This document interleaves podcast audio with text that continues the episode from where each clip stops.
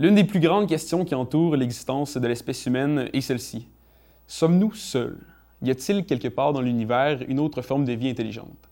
Et si oui, nous a-t-elle déjà rendu visite? Sincèrement, entre nous, qui n'a jamais passé au moins un petit 20 minutes sur Internet à regarder des vidéos à l'authenticité parfois douteuse d'objets volants non identifiés, aussi connus sous le nom d'OVNI? Au Québec, on a eu quelques histoires d'observations bien connues, comme celle de l'hôtel Bonaventure en 1990 ou encore celle du petit village de Sainte-Marie-de-Monoir en 1989. Et si je vous disais qu'ici même dans la région, dans la MRC Maria-Chapdelaine, nous avons eu des témoignages d'observations d'objets volants qui ne ressemblaient en rien aux moyens de transport aérien traditionnels. D'ailleurs, vous vous demandez sûrement pourquoi j'ai cet objet dans les mains depuis le début. Eh bien, aussi étrange que cela puisse paraître, c'est le sujet même de notre histoire. Bienvenue à Oui.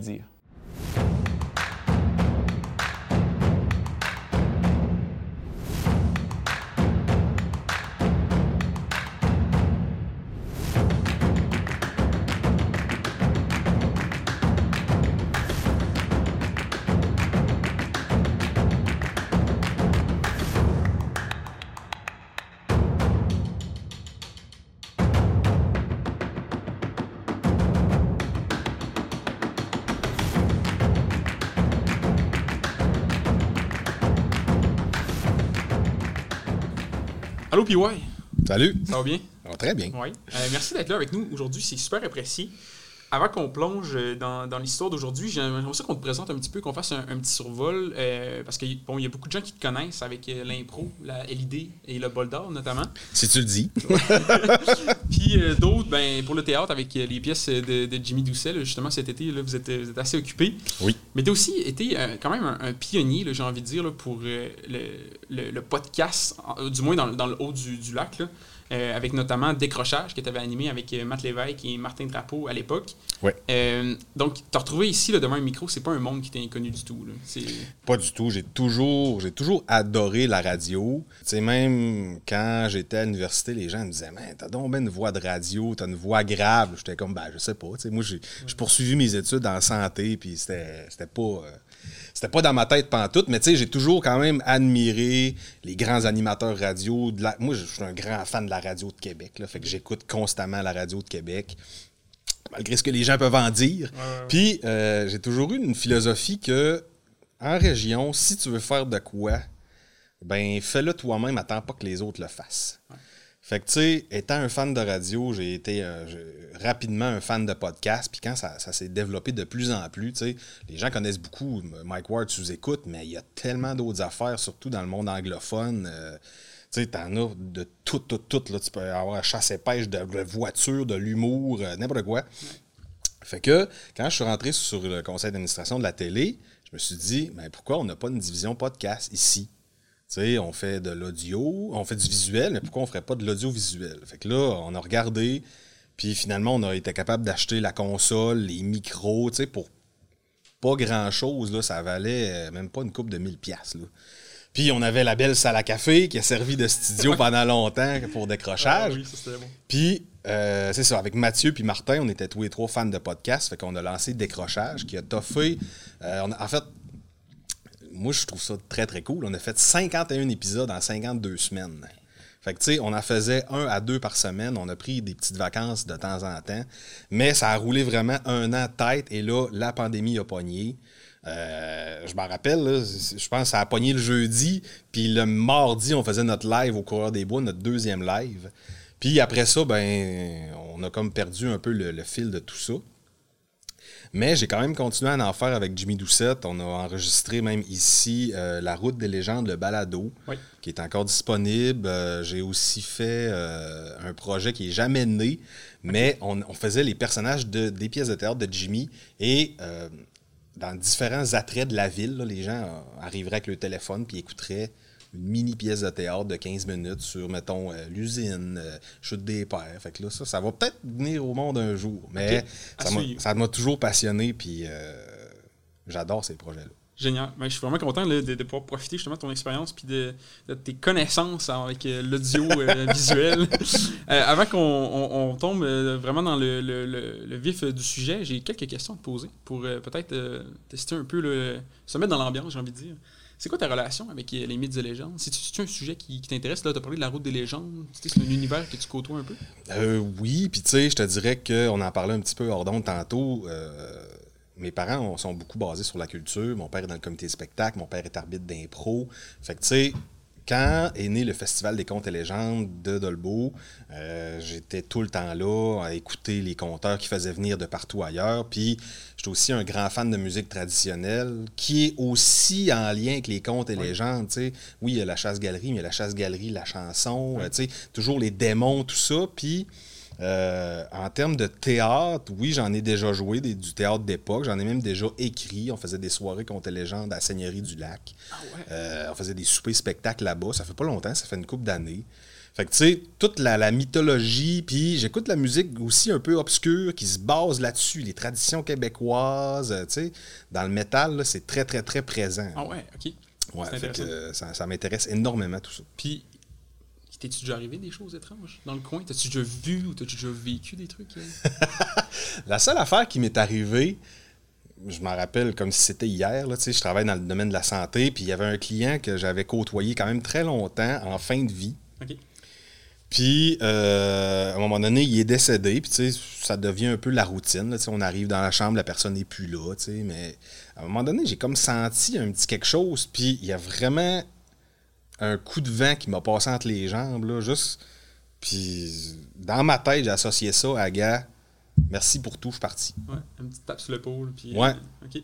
C'est intéressant. Puis souvent, le milieu hospitalier, on en entend des pas pires, ouais, ça doit. Surtout la nuit. là, mais- Tu te considères comme étant quelqu'un de sceptique par rapport à des histoires comme ça ou t'es plus. t'es t'es plus peut-être prêt à tendre l'oreille puis à, à, à écouter? hein?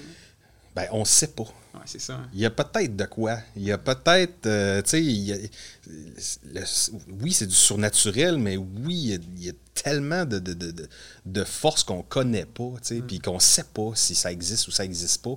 On est tellement pas grand-chose dans l'univers, je pense, que... euh, avec toi. il y a personne qui va te dire, ben oui, mais moi, je, je suis revenu de la mort, puis il n'y a pas d'esprit, il y a pas... Tu sais, c'est- Ouais. c'est impossible. C'est la plus, grande la, la plus grande question de l'existence humaine, je Ouais. pense. Ben écoute, l'histoire qu'on va parler aujourd'hui, ça n'a pas, pas tout rapport avec ça, mais c'est pas grave. ça va être, euh, euh, ça va être euh, intéressant quand même. En fait, c'est l'histoire en fait de, de la boule orange de Gérardville. Donc, euh, encore une fois, merci de nous prêter ta voix aujourd'hui. Puis je te laisserai commencer à nous raconter. en fait, non, c'est moi qui va commencer Ben oui. euh, avec une petite introduction dans le fond de l'histoire. Donc, l'événement se rapprochant du monde des ovnis que nous allons vous raconter aujourd'hui est survenu à environ 80 km au nord du village de Gérardville pendant les premiers jours de décembre. Louis-Georges Boivin de Gérardville et son ami que nous, allons, que nous allons appeler Savard et qui était originaire d'Albanel étaient tous deux des bûcherons d'Agrippe. Lorsque les machines forestières ne pouvaient plus circuler dans les pentes trop abruptes, les compagnies forestières faisaient appel à des gars comme eux pour grimper comme des singes dans les flancs de montagne. Cette journée-là, Louis-Georges et Savard décidèrent de quitter le flanc de la montagne un peu avant 16 heures pour retourner au camp de base. À la dernière minute, Louis-Georges prit la décision de rester, tandis que son compagnon entreprit la descente dans la neige pour aller réchauffer la camionnette. Louis-Georges termina alors la petite talle d'épinettes noires qui restait à abattre dans la partie la plus escarpée de la montagne, puis il entreprit de descendre à son tour. Et voici ce qu'il nous a raconté. D'où j'étais situé, je pouvais voir plus loin une longue vallée sinueuse qui n'était pas encore bûchée. Juste avant de partir, je me suis épongé le front, puis j'ai pris une minute pour admirer au loin la vallée qui se prolongeait vers le nord. La nuit arrivait et je savais que nous serions probablement en retard pour le repas du soir au camp. Tout en regardant au loin, je vis bien une petite lumière orange qui me paraissait comme étant une étoile. Elle était basse à l'horizon et loin. Mais voilà, il faisait encore trop clair pour que cette étoile brille autant.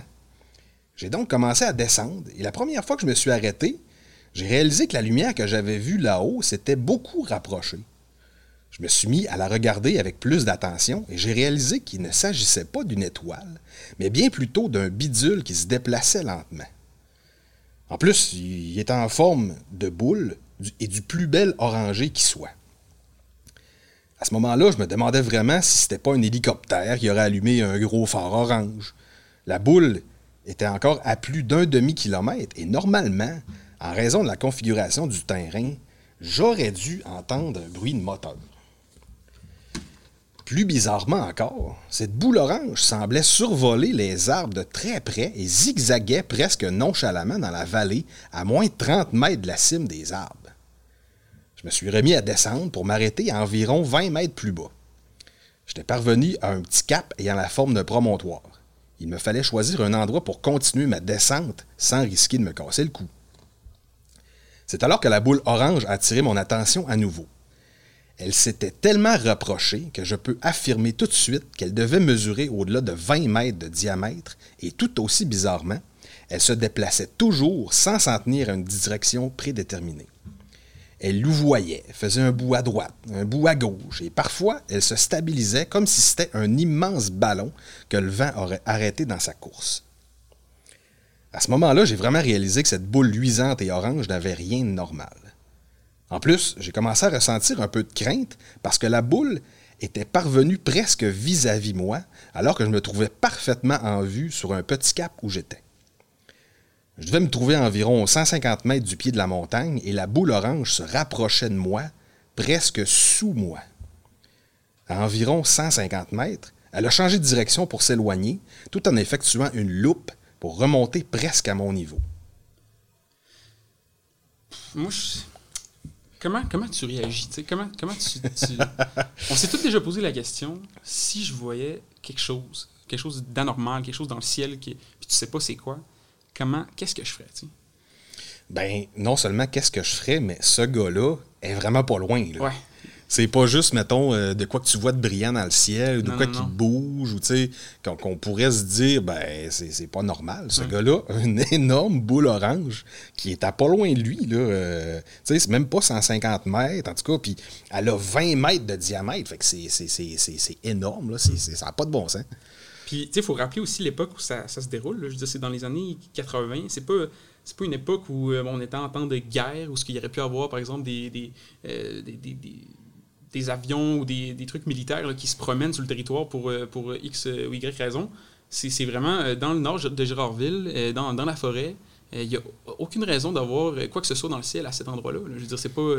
Puis c'est un terrain super escarpé. Eux autres, ils travaillaient pour bûcher où c'est pas bûchable. Fait que, tu sais, même dans les années 80, c'est assurément pas un drone, c'est pas, euh, tu sais, de, cette grosseur-là. Moi, c'est ça qui, me fascine le plus. Là. Puis le fait que le gars l'ait vu, qu'elle soit restée là, qu'elle se soit approchée, tu fais comme. Euh, il se passe de quoi, là? Absolument. Est-ce qu'on continue? On continue. On va finir ça. Même si je comprenais qu'ils ne m'avaient pas vu et que leur déplacement n'avait pas rapport avec moi, je demeurais consterné parce que dans une certaine mesure, au moment où elle s'était le plus rapprochée de moi, je pouvais voir le dessus de cet appareil. J'en revenais pas. Les parois lisses reflétaient une lumière orangée qui ne faisait pas mal aux yeux, mais il s'en fallait peu pour qu'elle devienne éblouissante. En la voyant s'éloigner de l'endroit où je me trouvais, je me suis empressé de quitter le petit cap. Dès que je suis arrivé dans la camionnette, j'ai déposé ma scie mécanique à l'arrière de la camionnette et j'ai crié à Savard. Hey l'ami, T'as-tu vu passer ce drôle d'appareil orange? De quoi tu parles? Non. En route vers le camp, j'ai raconté ce que je venais de vivre. Il s'est empressé de me raconter que pas plus tard que deux semaines auparavant, un opérateur de la batteuse mécanique avait raconté avoir vu passer une genre de gros cylindre argenté au-dessus de lui, dans la même vallée, et en plein jour. Là, c'est autre chose.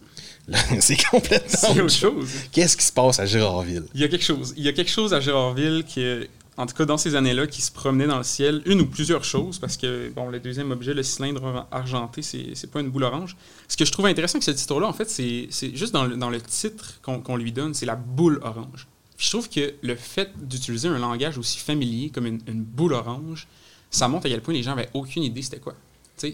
on a trouvé le, le, le, le nom le titre le plus simple et le plus familier possible pour décrire ce qu'il voyait, parce qu'on n'avait aucune idée de quoi il s'agissait.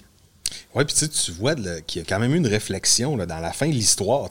Il s'est dit lui-même, ça doit être un vaisseau, je vais être ébloui par le soleil, mais, mais non, c'était pas ça. sais. Mm. Fait que c'était pas juste un gars un, petit peu mêlé qui a vu de quoi, c'est du chemin. C'est incroyable. Une histoire absolument euh, euh, étrange, j'ai envie de dire. Puis pour en apprendre plus, ben nous, on va, on va essayer de, poursuivre l'émission en ayant rencontré des gens de, de Gérardville. Encore une fois, merci Pierre-Yves de t'être prêté au jeu et on se revoit pour la deuxième partie de l'émission. Oui.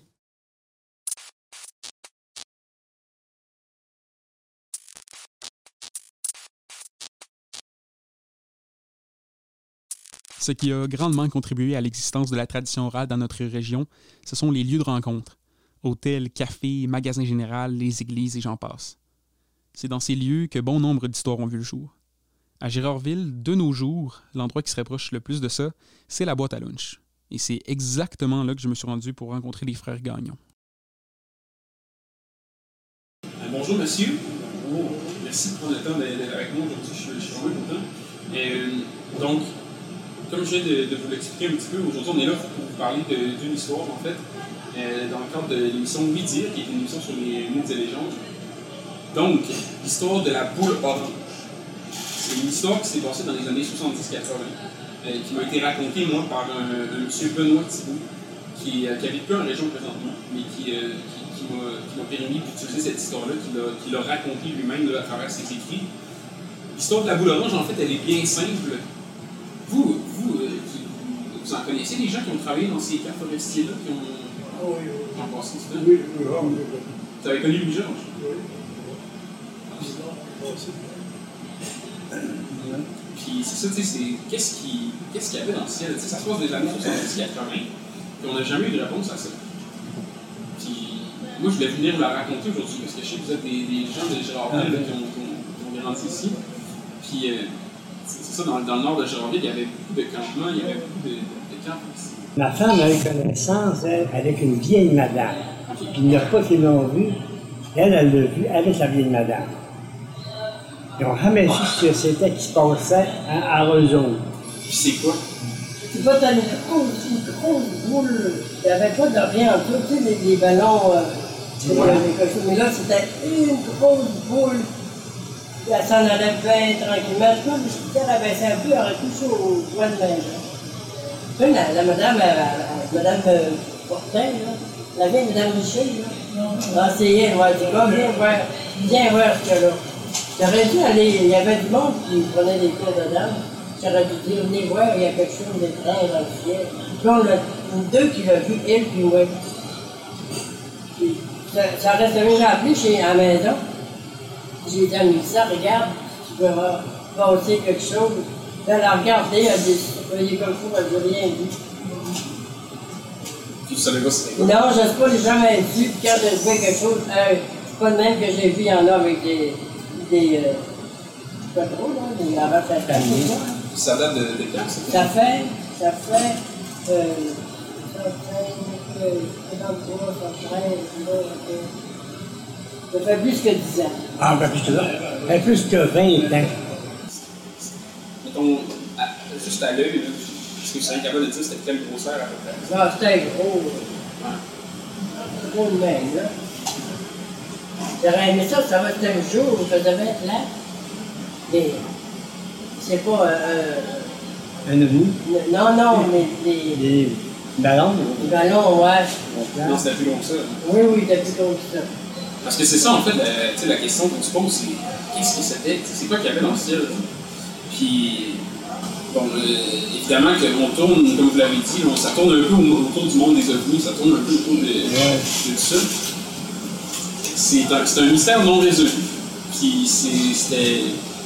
Je, suis vraiment surpris parce que je ne m'attendais pas à ce que vous ayez un témoignage comme ça. Puis je suis content parce que ça montre que l'histoire a fait, a fait son bout de chemin. Puis, euh, il y a eu plusieurs témoignages, d'ailleurs, dans l'émission, on en parle, il, y a, plusieurs témoignages par, rapport à, par, rapport à, ça. Ben, merci beaucoup d'avoir pris le temps de, de nous parler, c'était super apprécié. Euh, je suis content parce que j'aime ça parler avec les gens, j'aime ça pouvoir échanger. Vous m'avez raconté des histoires que je ne connaissais pas du tout. c'est comme elle a dit, elle, elle a vécu ça avec une dame. Ils ont, ils ont, vu, ils ont vu ça dans le ciel, mais après ça, ils n'en ont pas nécessairement reparlé ensemble. Ils n'en ont pas parlé à d'autres gens, ils en ont pas. Euh, ça s'est pas ébruité tant que ça. Tu sais, ça montre qu'il y en a des histoires dans le fond, dans le coin. Elles sont pas toutes racontées. Je je m'attendais vraiment pas à ce qu'elle me raconte ça. C'est un témoignage en plus qu'on a par rapport à cette histoire-là qui est, Je m'attendais pas à voir. C'est vraiment fou pour eux. Ben, moi, c'est pas de boule orange. mais C'est bien rare que j'entende ça, mon ami. C'est Un rare, ovni? Vraiment. Parce que j'ai. J'ai jamais eu. Mais souvent, les gens. Dans le- Bien, écoute, ben, j'étais j'étais jeunesse. Puis je montais, après une veillée, le ciel était clair. euh, C'était, tu sais, des, des fois, tu vois, tu vois, tu vois, c'est, c'est pas noir, noir, noir, mais Ouais, ouais, beau. Comme hier soir, regarde. là. Ouais. Euh, hier soir, il faisait lettre Ouais. à l'envers. Ouais. Mais, mais là, il faisait vraiment beau. Puis là, je montais euh, une soirée, après une soirée, j'étais tout seul dans mon auto. Puis là, il y avait des, des grands bouts, j'avais des grands bouts longs. Là. Ouais. Mais là, je regarde, je dis, hein, c'est- c'est comme un, c'est comme un fluorescent, si tu veux, en long, qui était, qui était brillant, brillant, brillant. Écoute, euh, je te, parle- je te parle des années 72, 75, dans ce coin-là, à peu près, dans le club. Je commençais à conduire, j'avais peut-être euh, 16 ans, 17 ans. C'était en long. Là, je- J'ai dit, ça se peut pas. Il n'y a rien. De ce bout-là, je dis, il n'y a rien, il n'y a aucune bâtisse. C'est impossible. Ouais. J'ai arrêté, bien arrêté. OK? Puis j'ai débarqué de l'auto, mais je me suis, je me suis assis sur le haut de l'avant, puis j'ai regardé faire ça. Puis m'année, c'était vrai, on va dire, euh, peut-être à 3 km de moi. Dans l'espace d'une fraction de seconde, fou, c'était arrivé à côté de moi. Ça. Ça, ça, ça, ça a changé de, de, de manière. Ça a changé. C'était une autre, une autre forme. Ouais. Là, je regardais ça, puis c'était juste brillant. Il n'y avait, il y avait pas de forme, il y avait. C'était juste ça. Puis, à un moment donné, ça, ça, ça a retourné ce que c'était, fou, c'est parti. Ça a duré peut-être 3-4 minutes, 4-5 minutes, mais vraiment le temps de bien m'arrêter, bien débarquer, puis à regarder comme il faut. Je ne pas conduire souvent, on peut Mais- passer pour le fou. C'est ça. Euh, Vous en parlez, j'ai des frissons parce que ce que vous venez de raconter, on l'a entendu souvent. C'est ce que vous avez décrit là, dans les témoignages qu'on a reçus, ça ressort souvent. C'est quelque chose de brillant. J'ai dit, on dit boule orange, mais souvent c'est des lueurs, c'est des Ouais, exact. Mais on sent être capable de discerner exactement ce que c'était. Comme une espèce de cylindre un peu argenté qui se déplace d'une manière très rapide, puis Ouais. qu'à un moment donné, il disparaît tout d'un coup. Exact. Hein? Ben, ça, je l'ai vu, de mes yeux vu, mais j'étais tout seul. J'ai dit, j'ai le droit de ne pas le croire, mais j'ai quand même vécu pareil. Ben, c'est ça. C'était-. Ouais. Puis il y a beaucoup de gens qui vont garder ces histoires-là pour eux-mêmes parce qu'ils ont peur. Ben, bon, une part, tu te dis, ben non, ça se peut pas dans tes. Ouais, C'est ça. Ben, t'as ce que les des gens vont dire, Ouais. mais c'est ça. Un peu, là, écoute bien. Là. Dans la première partie de cet épisode, on vous a présenté l'histoire de la boule orange de Gérardville à travers le témoignage de Louis-Georges Boivin et de son collègue Savard qui s'est déroulé en 1982. Ici, je vous disais que ce n'est pas le seul témoignage d'observation de cette mystérieuse boule orange dans la région. Aujourd'hui, pour approfondir ce mythe, on vous présente donc un second témoignage. Vous connaissez l'expression euh, Il n'y a jamais de fumée sans feu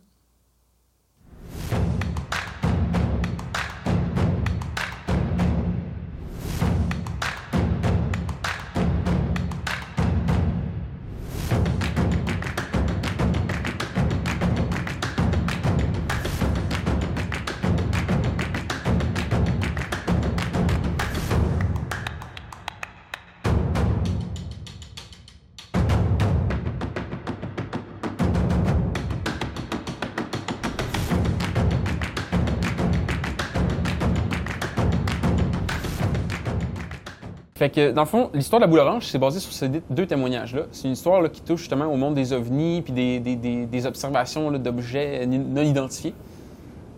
Qu'est-ce que vous en pensez de ces histoires-là? Bon, écoutez, quand on a affaire aux ovnis, bien sûr, on ne peut pas dire que les ovnis, ça n'existe pas, ça existe, de toute façon. Est-ce qu'ils sont... On a tendance à penser que tout ovni est d'origine extraterrestre. Eh bien, écoutez, nous autres aussi, on produirait des ovnis parce qu'on est devenu une civilisation extraterrestre. On a débarqué sur la Lune et on veut débarquer sur Mars. Donc, l'homme va devenir lui-même, excusez-moi, un être extraterrestre. Il y a bien sûr, euh, dans la tradition orale, si, on- si je prends mon point de vue ethno- d'ethnologue, on a eu aussi de ces, de ces véhicules volants qu'on appelle la chasse-galerie, c'est-à-dire la chasse du sieur de galerie. C'est une légende qui a été importée de France, parce que beaucoup de nos légendes nous viennent de France, du fait que notre population vient de France. Et bien sûr que plus personne maintenant ne croit à la chasse-galerie. C'était des légendes de bûcherons qui étaient très localisées. D'ailleurs, on envoyait surtout, ceux qui envoyaient bien sûr, dans le temps des fêtes, c'est-à-dire la, la soirée, la Saint-Sylvestre, où des gens devaient, voulaient quitter les chantiers pour venir fêter la nouvelle année avec leurs blondes ou avec leurs parents chez eux. Et pour le faire, ils passaient un pacte avec le diable. Mais là, c'est ce qu'on appelle une professio tacita, au sens où le diable n'apparaissait pas mais on savait qu'il était présent du fait de ces manifestations, au sens où on disait au diable, écoute, tu vas nous mener aller-retour en canot ou en radeau. Il y avait toutes sortes de chasse-galeries. Il y en avait même sur des bancs. Écoutez, même, on a vu une chasse-galerie sur une chaise. Franchement, là, on allait, on allait assez loin. Mais habituellement, la version traditionnelle, c'est en canot d'écorce ou en canot.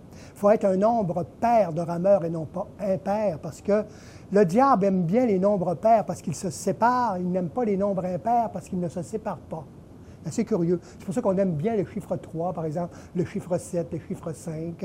Ça ne se sépare pas. Ce sont des chiffres bénéfiques. Les chiffres pairs sont des chiffres maléfiques, assez curieusement. Et il ne fallait pas prononcer le nom de Dieu, des saints, de la Sainte Vierge pendant tout le voyage, donc sacré. Il ne fallait pas sacré du tout. Et le diable devait nous porter aller-retour là, des chantiers vers les villages.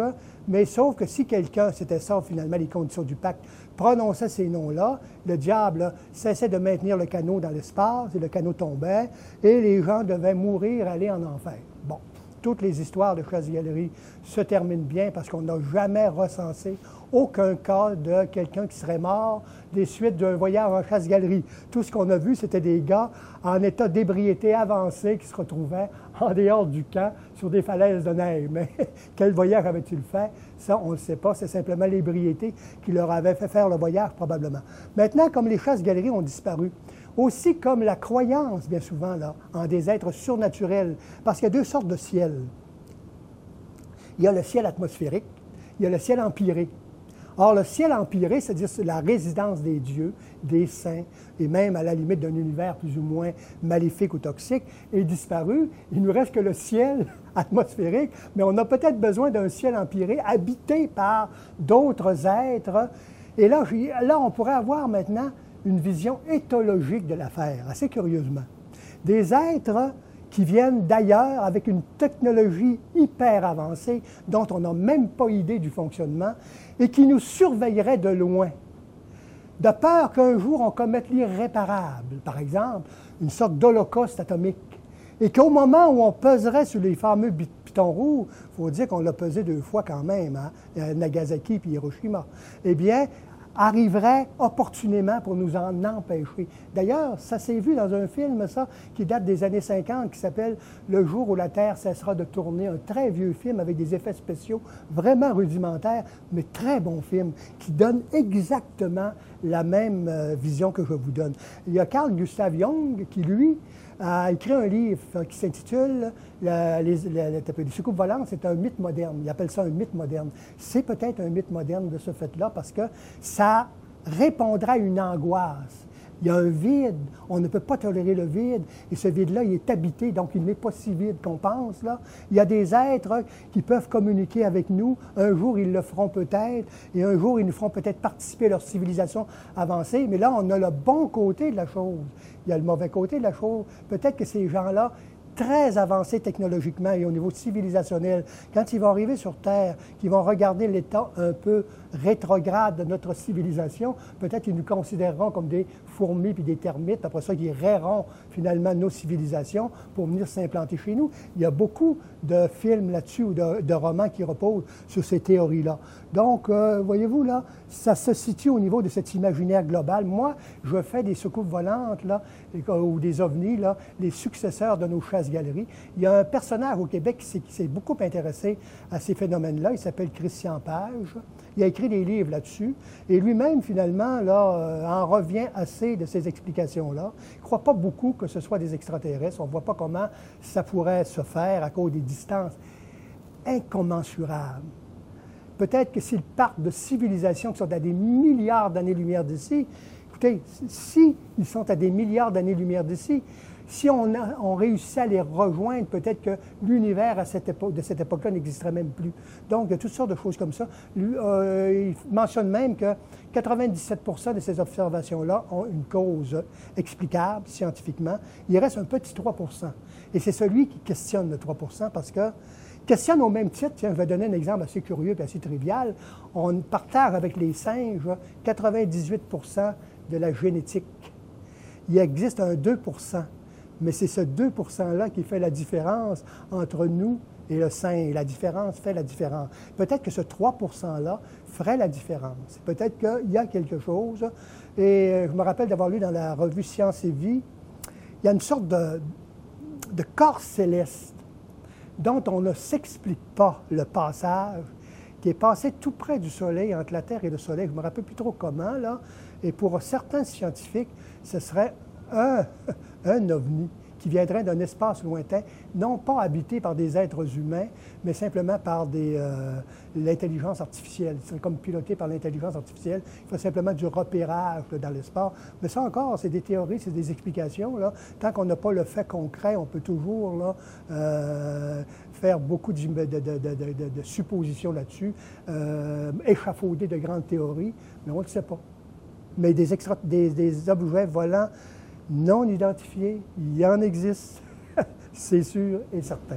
Super. C'est tout ce que je peux en dire. Ouais. Merci beaucoup. C'était Ouais. au-delà de mes, es- mes- Ah ben, mes-. C'était très, très, très euh, précis. Puis j'aime beaucoup vos explications, les, les comparaisons que vous faites avec la chasse-galerie. Parce que Ben oui, ben, parce que c'est ça au final. hein, Ben, peut-être une chasse Les petits bonhommes, les petits bonhommes verts ont peut-être remplacé finalement les, Le euh, diable, les rameurs. Les rameurs, ouais, génial.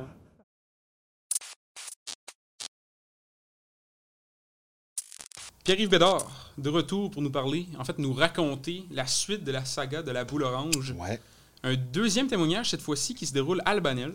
Euh, donc, euh, ce qui est cool, c'est qu'entre-temps, on a eu la chance d'aller jaser avec euh, des citoyens de Gérardville, des gens qui sont nés puis qui ont grandi là-bas là, depuis, depuis qu'ils sont tout petits, pour leur parler de cette histoire et essayer d'en apprendre un peu plus. Et je peux te dire qu'on a entendu des histoires de toutes sortes. Vraiment, c'est des gens qui ont, qui ont beaucoup de vécu. Donc, sans plus tarder, à toi la parole. En 1971, je retournais passer quelques mois chez mes parents à Albanel au lac Saint-Jean après avoir pris un- congé sabbatique. Mon frère Jules et moi étions allés faire un tour au petit camp de chasse que Jules s'était construit au lac de la Morin, situé à l'est du 5e rang nord. Pour revenir à la maison de nos parents, nous avons hanté la route du 5e rang nord d'Albanel menant à Gérardville. Mais en sortant de la forêt, quelle fut pas notre surprise de réaliser qu'une forte brume limitait notre vision de la route Gobeil. Une traverse entre le 5e rang nord et le grand rang nord, qui lui traverse le village d'Albanel du nord au sud pour se terminer au village de Gérardville. Nous avons décidé alors de nous rendre à l'intersection du grand rang nord en passant par cette route Gobeil, longue presque de 2 km. Il y avait là un dépanneur appartenant, à une famille Gobeil et nous avons décidé de nous y rendre à pied pour appeler notre père afin qu'il vienne nous chercher avec sa camionnette.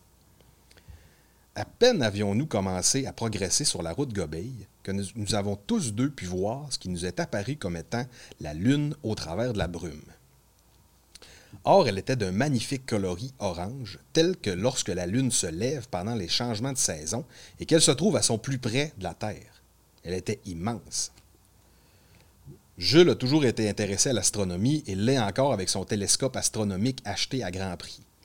Donc, une bonne partie de nos conversations se résumait à l'admiration que nous avions de cette boule orange dans la brume. Nous étions alors absolument convaincus qu'il s'agissait de la Lune à son équinoxe. Mais voilà, nous avions parcouru le quart de la route Gobeil lorsque Jules me mentionna. C'est bizarre. Peut-être un effet de distorsion optique dû à la brume, mais il me semble que la Lune a grossi. Regarde plus en haut à gauche. On voit la lueur de la Lune au travers de la brume. Il y a quelque chose qui va pas, là. On voit deux lunes. Une pâle, puis l'autre immense et orange. La grosse lune orange, là, elle devait rapetisser rapidement normalement, puis en montant dans le ciel, elle redevient bleue. Mais elle reste orange. Il y a quelque chose qui va pas. Effectivement, la grosse lune aurait dû devenir de plus en plus petite et rapidement tout en devenant bleutée. Nous avons continué notre route en restant au milieu de la route gravelée parce que la nuit était maintenant très sombre, pour ne pas dire noire. La brume persistait et c'est alors que Jules s'arrêta net tout en me désignant la boule orange et il me dit Mais, ça marche pas, là. Depuis le temps qu'on a avoué, la grosse lune orange, elle devait rien qu'avoir rapetissé. Mais, en plus, là, elle aurait dû se déplacer sur notre droite vers le nord. Euh, Tu sais, la, route, là, elle est droite, puis elle change même pas de place. Regarde l'autre, là, la petite, elle s'est déplacée vers notre droite exactement comme elle devait le faire. C'est pas normal d'avoir deux lunes de grosseur différentes, là. L'orange a grossi comme si elle se de la Terre. Ça doit être un effet de la brume. Mais en tout cas, moi, j'ai jamais vu ça. Quand elle est comme ça, là, de couleur orange, ça prend pas de temps qu'elle rapetisse puis qu'elle revienne bleue. hein. Finalement, au dernier tiers de la route, nous nous sommes arrêtés carrément pour l'observer. Selon nos observations précédentes, Elle ne s'était pas déplacée vers la droite, comme nous nous attendions, ni vers le haut, ni vers le bas, et nous paraissait plus grosse, sans avoir perdu de sa luminosité. Pendant ce temps-là, la vraie lune bleutée continuait à s'éloigner vers notre droite. Le mot soucoupe volante fut lancé et comme nous n'avions aucun fusil de calibre 12 en main, nous avons instinctivement, sans nous consulter, rechargé nos fusils. C'était trop étrange. Soudain, l'incroyable se produisit. La boule orange est disparue totalement en l'espace d'une seconde, sinon moins. Nous sommes restés là, plantés au milieu du chemin, à nous poser mutuellement des questions, à savoir si nous avions rêvé. Finalement, comme nous étions presque rendus à l'intersection de la route Gobeil et le Grand Rang Nord, nous avons décidé de continuer pour nous rendre au dépanneur de la famille Gobeil pour appeler notre père, qui est venu nous chercher moins de dix minutes plus tard. Bien sûr que tout le monde dira c'était la Lune et compte tenu de la brume épaisse, il est possible que certains phénomènes de distorsion des images aient influencé notre vision. Mais comment expliquer sa soudaine disparition alors qu'il n'y avait presque plus de brume? Et surtout, comment expliquer que nous avons vu deux lunes d'aspect et de couleurs différentes, et ce, en même temps? Je sais, tout comme mon frère, que cette nuit-là, ce que nous avons vu, ce n'était pas la Lune. Et jamais je ne pourrais admettre les choses autrement. Ce soir-là, Jules et moi, nous avons vu deux lunes. Et l'une d'elles, l'immense, l'orangée, n'en était pas une. La dernière phrase fait euh, Eh. glace le sang un peu. Hein? J'ai vraiment des frissons, littéralement. N'en était pas une.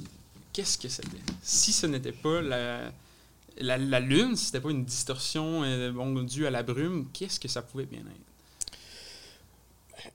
La leur avait l'air quand même assez proche aussi. Oui. Probablement moins définie à cause de la brume, mais c'est quand il dit qu'il voyait, parce qu'on on la voit, la lune orange, d'ailleurs, présentement, là, elle est énorme, elle est orange, mais tu sais, eux, c'était vraiment dans le chemin, puis ils voyaient la lune, puis ils n'étaient pas niaiseux. Il y avait des connaissances en astro un petit peu. Fait que, euh, puis tu sais, que ça apparaisse, que ça disparaisse, elle semble pas avoir bougé, par contre, pas beaucoup, contrairement à l'autre. Mais euh, qui s'amuse à faire tout ça? Je sais pas, mais en tout cas, c'est vraiment bizarre. Puis, c'est comme on, quelque chose qui m'est venu en tête euh, tout à l'heure, c'est que, tu sais, bon, quand il y a un témoignage, tu sais, quand on voit une chose, c'est un cas isolé. Mais là, quand, quand ça fait deux, trois témoignages, tu sais, à peu près dans le même, euh, dans le même, dans les mêmes années, ça devient vraiment bizarre. C'est à se poser des questions puis à se demander qu'est-ce qui, qu'est-ce qui pouvait bien se passer dans le ciel du nord du lac Saint-Jean à cette époque-là.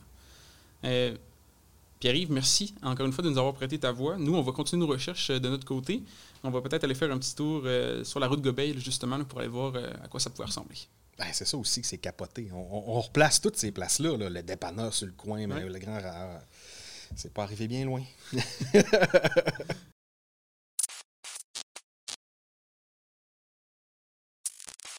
Après avoir su qu'il y avait bon nombre de témoignages concernant la boule orange, il était écrit dans le ciel que nous devons donc impérativement visiter un lieu où celle-ci aurait apparu.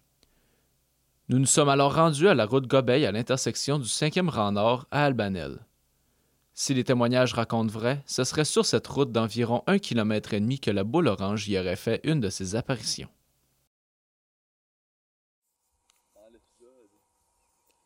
Tu sais, quand tu y penses, on est, on est à même pas cinq minutes de Gérardville.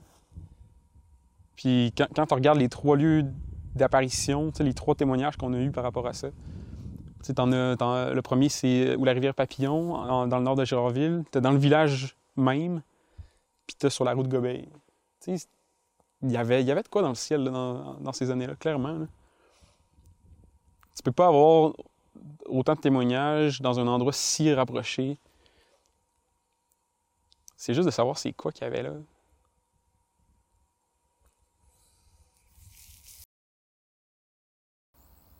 Personne ne sait encore aujourd'hui ce qui se passait dans le ciel de Gérardville et d'Albanel dans les années 70 et 80. C'est certain que si quelque chose de similaire se produisait aujourd'hui, je pense qu'on en entendrait évidemment parler beaucoup plus et on aurait les moyens pour fournir des preuves. Mais vous savez, c'est ce que je trouve fascinant avec les légendes et les histoires comme celle de la boule orange. C'est qu'on peut seulement se fier sur les témoignages des personnes qui nous les racontent. Donc c'est à nous, par la suite, d'y croire ou non, de former nos hypothèses et d'avoir ce sentiment que la vérité n'est pas très loin, mais qu'elle est tout de même inaccessible.